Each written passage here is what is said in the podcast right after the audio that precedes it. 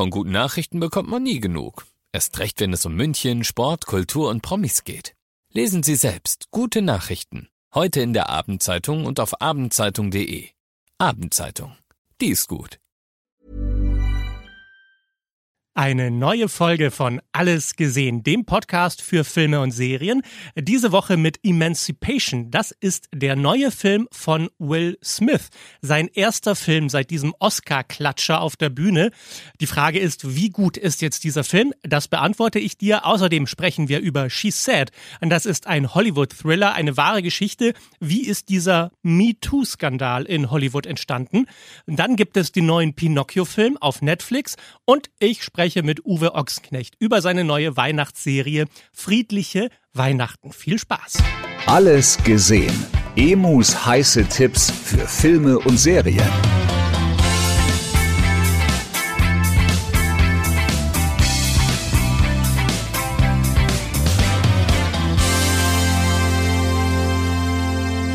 Es gibt ja sehr unterschiedliche Ansichten darüber, ob das gerechtfertigt war, was Will Smith da auf der Bühne gemacht hat bei der Oscarverleihung. Für alle, die sich nicht mehr so ganz erinnern können, Chris Rock, sein Schauspielkollege, hat einen blöden Witz gemacht über die Frisur von seiner Frau, von Jada Pickett Smith.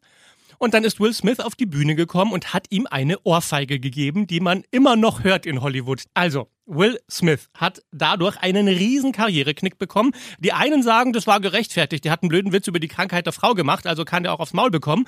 Die anderen sagen, nein, Gewalt geht nie. Und zu dem Lager gehöre ich auch. Also ich finde das total deplatziert, was Will Smith da gemacht hat. Und ähm, das Problem ist, dass er das gemacht hat, führt dazu, dass die Leute nicht mehr darüber sprechen, wie blöd es eigentlich auch von Chris Rock war, so einen doofen Witz über die Frau von ihm zu machen. Also natürlich ist das ein Thema für sich. Trotzdem, was Will Smith da gemacht hat, finde ich, geht gar nicht. Er hat sich dann aber auch entschuldigt und dafür ist die Sache für mich gegessen. Also es würde für mich nie bedeuten, dass ich sage, ich kann jetzt nie wieder einen Will Smith-Film sehen. Deshalb war ich sehr gespannt auf Emancipation. Das ist sein neuer Film, der nicht im Kino rauskommt, sondern bei Apple TV Plus. Das war von vornherein schon so geplant. Apple TV hat das alles bezahlt und die wollten auch dieses Jahr rauskommen mit dem Film, haben ihn dann auf nächstes Jahr verschoben, als das bei den Oscars passiert ist, weil sie sich gedacht haben, oh, das ist uns zu brandgefährlich. Jetzt haben sie ihn wieder vorgezogen. Also ab heute läuft Emancipation auf Apple TV Plus. Und es ist wahnsinnig schwer, über diesen Film zu sprechen, weil er ein so intensiver Film ist. Es ist ein Sklavendrama. Es geht um die wahre Geschichte von einem versklavten Menschen, der aus der Sklaverei geflohen ist und äh, sich durch die Sümpfe von Louisiana gekämpft hat, nur um sich der Armee von Abraham Lincoln anzuschließen, die damals die Sklaven befreit haben. Aber er wollte eben nicht so lange warten, bis die Kavallerie kommt und ihn befreit, sondern er hat sich da selbst durchgeschlagen und hat sich dem Krieg angeschlossen. Wie gesagt, eine wahre Geschichte. Und ähm, dieser Mensch ist damals als Foto um die Welt gegangen, weil er einen so unglaublich zerfetzten Rücken hatte von den Peitschenhieben, die er bekommen hat als Sklave. Es ist eine unendlich dramatische Geschichte, die in diesem Fall auch noch besonders dramatisch verfilmt wurde. Der Film ist fast schwarz-weiß, also die Farben sind so rausgenommen. Man erkennt noch so ein bisschen das Grün in den Pflanzen, aber er wirkt sehr, sehr künstlerisch und er fordert vom Publikum halt einfach alles ab. Von Anfang an Peitschenhiebe, Leute, die geschlagen werden, Leute, die gebrandmarkt werden mit heißen Eisen, also nach 15 Minuten dachte ich mir, oh, ich halte das nicht mehr aus. Aber man muss natürlich sagen, es ist ein unglaublich gut gemachter Film mit einem wahnsinnig krassen Thema. Also es ist nicht so ein Film, wo ich sage, ach, der, der langweilt mich, der ist uninteressant. Nein, er ist sehr interessant und gleichzeitig kaum auszuhalten. Und jetzt ist die große Frage, was ist mit Will Smith in diesem Film? Und er ist gigantisch. Er spielt diese Rolle mit einer unendlich interessanten Mischung aus Würde und Wut. Und das muss man ja erstmal hinkriegen. Er ist wütend auf all das, was passiert ist, und er möchte sich rächen. Und man sieht in einer Szene, wie er da in, in diesem Sumpf von Louisiana sitzt und sich mit einem Messer selbst operiert. Unendlich grausame Szene. Aber er, er macht das, weil er überleben will und weil er zurückkehren will zu seiner Familie und zwar als freier Mann. Und wenn es jetzt um die Frage geht, ob das dem Film schadet, dass Will Smith da mitmacht, dann würde ich eher sagen, nein, es hilft dem Film, weil es ein Film ist, der eigentlich so ein klassischer Oscar-Kandidat ist, der wahrscheinlich Preise abräumen wird, weil er so intensiv ist, aber von der breiten Masse vielleicht eher nicht gesehen wird.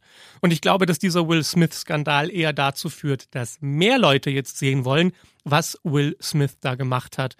Und wahrscheinlich würde er in jedem anderen Jahr auch für diesen Film für den Oscar nominiert werden.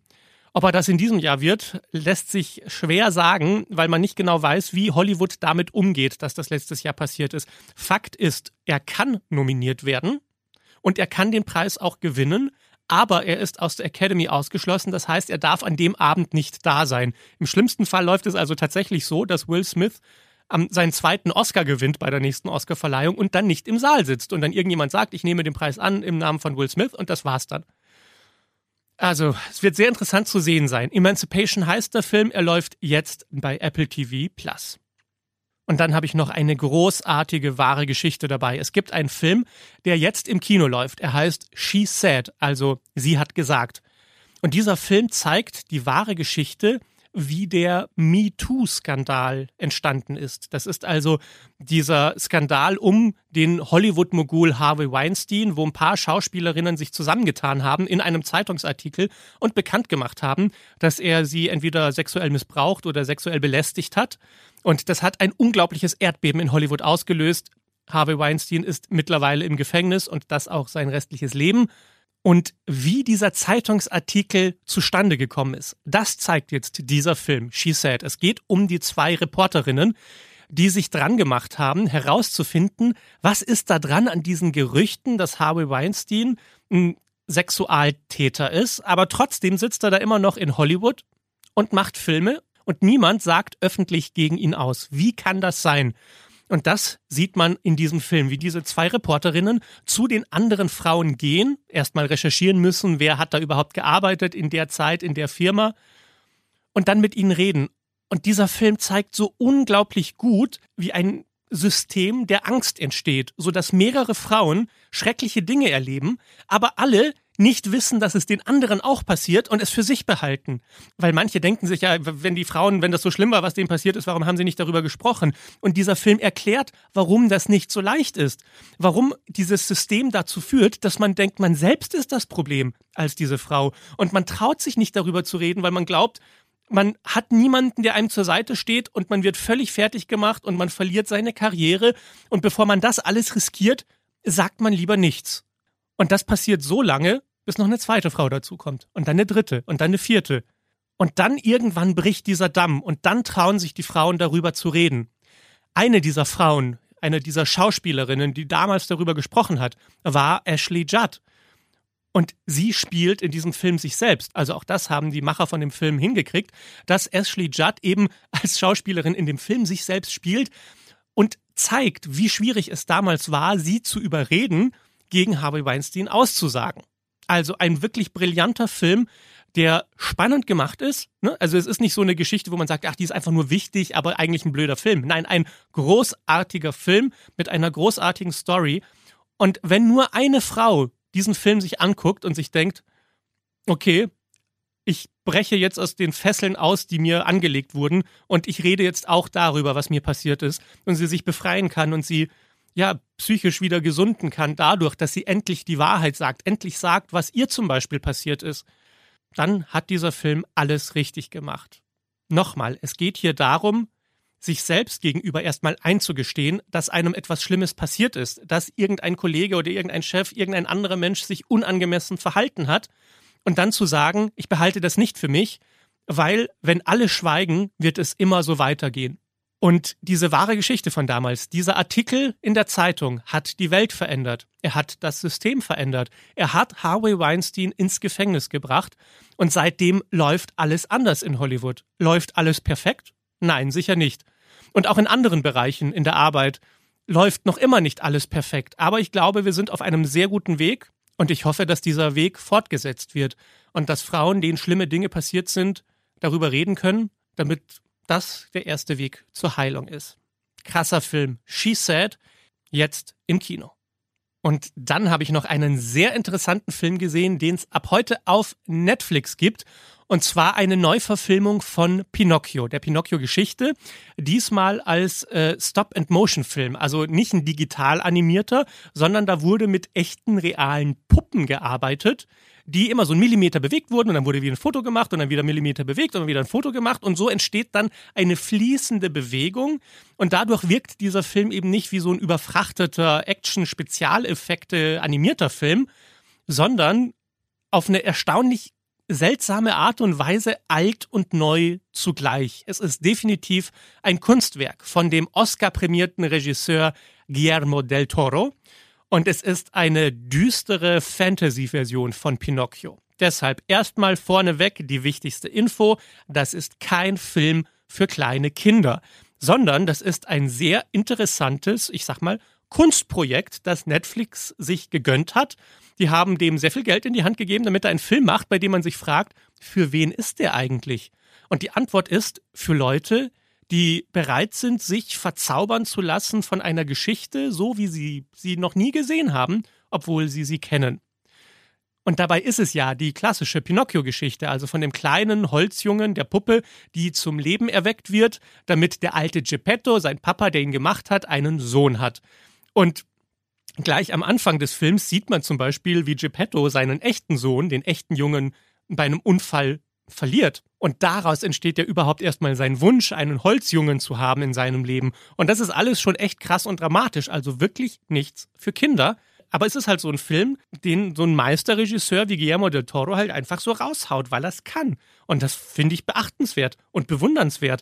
Und die Frage ist, braucht die Welt eine Pinocchio-Version, die im italienischen Faschismus spielt, wo es dann am Ende darum geht, ob der kleine Pinocchio in den Krieg ziehen soll. Und es gibt sogar eine Szene mit einem Puppen Mussolini. Aber die Antwort ist wahrscheinlich, ja, warum nicht? Warum soll es das nicht geben? Ich glaube, dass Netflix ganz viel Geld verlieren wird mit diesem Film. Aber dass sie ihn machen, finde ich bewundernswert. Eine Holzpuppenversion von Pinocchio, Stop-and-Motion-Technik mit einem Oscar-Gewinner und das Ganze im italienischen Faschismus. Das muss man mal erst hinkriegen. Die Fantasy-Elemente in dem Film sind wirklich magisch. Das ist so, das sind so Momente, wo Filme wirklich abheben. Es gibt ja normale Hollywood-Filme, wo man immer merkt, ja, da guckt man einen Film und es ist eine Geschichte, der folgt man und gut ist. Und bei dem Film gibt es ein paar Szenen, unter anderem, wo Pinocchio im Jenseits ist und da eine magische Geistfigur trifft. Die sind so stark, das ist wirklich Filmmagie und darauf kann man sich einlassen. Also Pinocchio ist ab heute auf Netflix. Und jetzt zum Schluss habe ich noch mit Uwe Ochsenknecht gesprochen, dem großen deutschen Schauspieler, dem äh, Vater der Ochsenknechts, ne, Jimmy Blue Ochsenknecht, Cheyenne Ochsenknecht, Wilson Gonzales Ochsenknecht, ich habe sie alle drauf. Siehst du mal. So, und ähm, Uwe Ochsenknecht hat eine neue Serie gemacht. Die heißt Friedliche Weihnachten. Da geht es darum, dass ein äh, junges Paar Weihnachten zusammen verbringen will und deshalb überlegen sie sich, das ist doch der perfekte Abend, dass die Schwiegereltern sich kennenlernen. Und natürlich wird es eine totale Katastrophe. Davon handelt die Serie. Und ich habe mit Uwe so ein bisschen über das Thema Weihnachten gesprochen und auch über seine Familie, weil er hat ja selbst eine sehr, sehr große Familie und dann wollte ich von ihm wissen, wie wird das bei den Ochsenknechts geregelt? Wo feiert man Weihnachten? Ja, das wird natürlich jedes Jahr diskutiert. Jetzt ist es so bei mir, dass meine Kinder auch selbst jetzt teilweise Familien haben und Kinder und die sich um die Organisation ihrer Familie kümmern müssen und da bin ich außen vor. Und jetzt ist es dadurch automatisch ein bisschen ruhiger geworden. Ich feiere mit meiner Frau. Ja, diesmal werden wir auf Mallorca feiern. Da sind auch in den Dörfern schöne Weihnachtsdekorationen. Äh, es gibt auch Weihnachtsmärkte, auch mallorquinischer, spanischer Art. Da gibt es auch ein paar Rituale. Da kommen die Heiligen Drei Könige am 6. Januar mit dem Schiff nach Palma. Das ist ein großer Umzug und Palma ist auch sehr schön beleuchtet. Also da kann man auch sehr gut Weihnachten feiern. Ich fand es in dem Interview so süß zu sehen, wie Uwe so ein krasses Strahlen in den Augen bekommen hat, als ich ihn gefragt habe, ob er sich noch an ein ganz besonderes Weihnachtsgeschenk aus seiner Kindheit erinnern kann. Oh ja, das war mein erster Lego-Kasten. Das war für mich damals das Größte. So einen ganzen Kasten mit verschiedenartigen Steinen in den einzelnen Fächern drin wow, wo man verschiedene Sachen bauen konnte, das war der Hit. Das habe ich nie vergessen. Inzwischen kriegt Uwe das mit dem Geschenke aussuchen schon sehr gut hin. Naja, der Trick dabei ist, man muss rechtzeitig anfangen, sich Gedanken zu machen tatsächlich. Also mit Kindern ist natürlich so, die müssen Wunschzettel schreiben, da hat man schon, schon mal einen Anhaltspunkt. So war das früher. Und jetzt ist es so, ähm, ich, ich äh, beobachte meine Frau, was sie sich das Jahr über so wünscht. Wenn sie das, ach, das wäre auch mal toll, sowas. Oder, oh, das ist aber schön oder so. Dann notiere ich mir das und das eine oder andere kriegt sie dann zu Weihnachten geschenkt, wo sie schon wieder vergessen hatte, äh, dass sie das schön findet. Ne? Das ist ein guter Trick. Na, wenn das mal kein hervorragender Trick ist. Ähm, in der Serie spielt Uwe Ochsenknecht einen Vater, der nie zufrieden ist mit den Freunden, die die Tochter, die inzwischen erwachsene Tochter von ihm, mit nach Hause bringt. Und bei jedem hat er irgendwas auszusetzen, bei jedem schimpft er irgendwie. Und ähm, das alles wäre für Uwe Ochsenknecht als Person, also privat, völlig undenkbar bei seinen Kindern. Ich habe gesagt, wenn ich mal Kinder habe, werde ich mich in ihr Privatleben nicht einmischen. Na, also mir müssen auch nicht die Partner oder Freunde oder Freundinnen gefallen. Äh, den Kindern soll, soll, die sollen damit glücklich werden. Und wenn ich das nicht mehr bin, ist das mein Ding. Das, das tue ich dann auch cool und sage, ja gut, irgendwie, du liebst den oder die ist nicht so mein Fall. Aber du sollst glücklich werden und dann versucht man sich zu engagieren. Das geht ja auch immer irgendwie. Ne? Man kann sich ja trotzdem in die Augen schauen und Dinge zu unternehmen. Aber manchmal stimmt die Chemie halt einfach nicht so. Es ist so, ne? Bei der großen, fast schon philosophischen Frage nach dem besten Weihnachtsfilm aller Zeiten sind Uwe und ich uns übrigens total einig. Ich hatte jahrelang, dann werde ich dies Jahr vielleicht auch wieder gucken, der immer wieder lustig ist, ähm, Fröhliche Weihnachten mit den Griswolds. Schöne Bescherung, glaube ich, heißt er. Ja, genau, schöne Bescherung, ja. Das ist der Klassiker, den ich immer gucke und einer der wenigen Filme, bei denen die deutsche Synchronisation noch so viel lustiger ist als das Original eigentlich. Das ist richtig und der ist immer wieder witzig. Ne? Der ist richtig gut. Ja. Also für alle, die schöne Bescherung schon viel zu oft gesehen haben, gibt's als Alternative jetzt Friedliche Weihnachten mit Uwe Ochsenknecht, läuft bei Amazon Prime Video.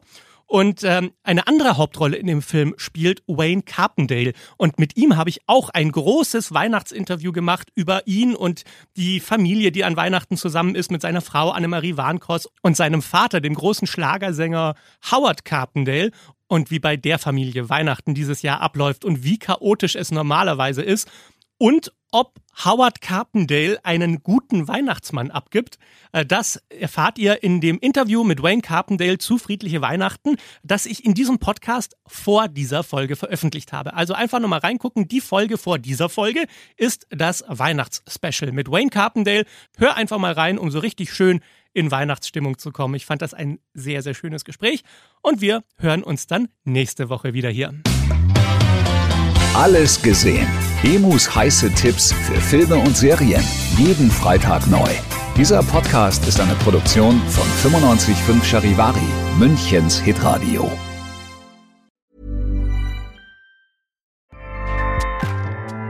ACAST powers the world's best podcasts. Here's a show that we recommend. The Real Housewives is a guilty pleasure for most, but if you're looking to not feel guilty about that pleasure, tune in to Everything Iconic with me, Danny Pellegrino, where I break down all the messy moments and behind the scenes antics of Bravo's popular franchise. And on Everything Iconic, I also interview celebrity guests like Kelly Ripa, Kiki Palmer, Drew Barrymore, Cameron Diaz, and more about their guilty pleasures, their past work, and so much more. So if you're pop culture obsessed and find yourself watching way too much reality TV like me, tune in to Everything Iconic with Danny Pellegrino wherever you listen to podcasts. ACAST helps creators launch, grow, and monetize their podcasts everywhere. ACAST.com.